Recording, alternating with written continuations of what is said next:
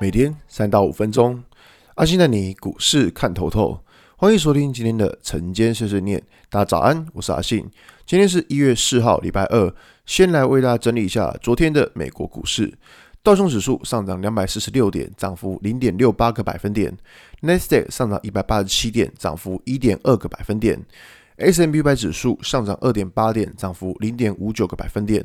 费城半导体指数上涨八十一点，涨幅二点零五个百分点。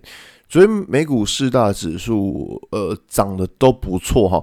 那尤其是可以看到，像费城半导体指数还涨了两个 percent，那像是 Nasdaq 也涨了一点二个 percent。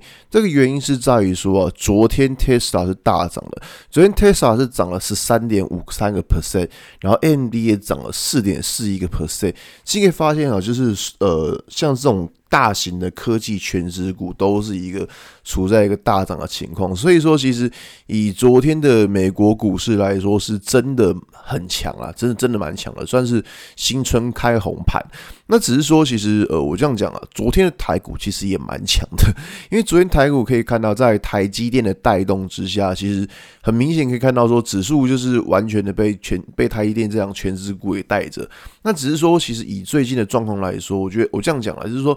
很明显可以发现，说指数非常强，但是个股根本就是悲剧。你会发现，就是指数很强，个股真的是腥风血雨。就是呃，那些大户趁着指数强的时候，然后去克，然后去杀这些小型股。然后所以说，其实我觉得在呃最近的情况会发现，就是说，其实操作上真的是没这么好做。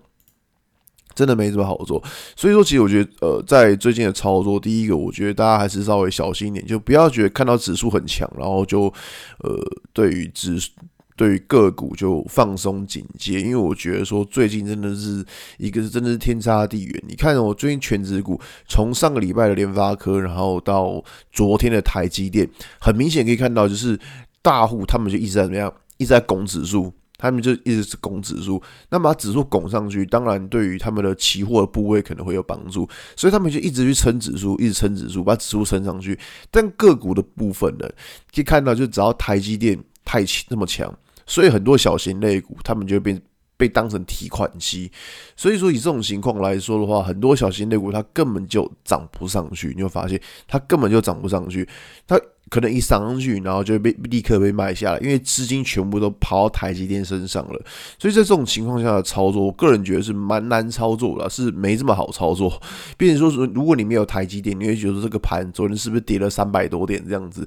这个还蛮好笑的。那当然，以最近的呃整个整体的指数来说，我觉得这边有个很重要的观察重点是在于说，这个波段上涨从十二月二十三号这时候以来，我们可以看到。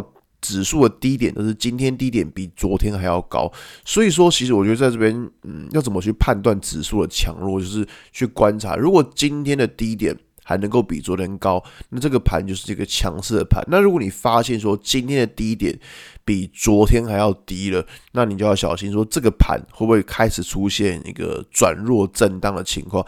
那如果呃，整个指数出现转弱震荡的情况，对于个股的操作其实也会非常的小心，好吧？今天节目就到这边。如果你喜欢今天的内容，记得按下追踪关注我。如果想知道更多更详尽的分析，在我的专案《给通勤族的标股报告书》里面有更多股市洞察分享给大家哦。阿信晨间碎碎念，我们明天见，拜拜。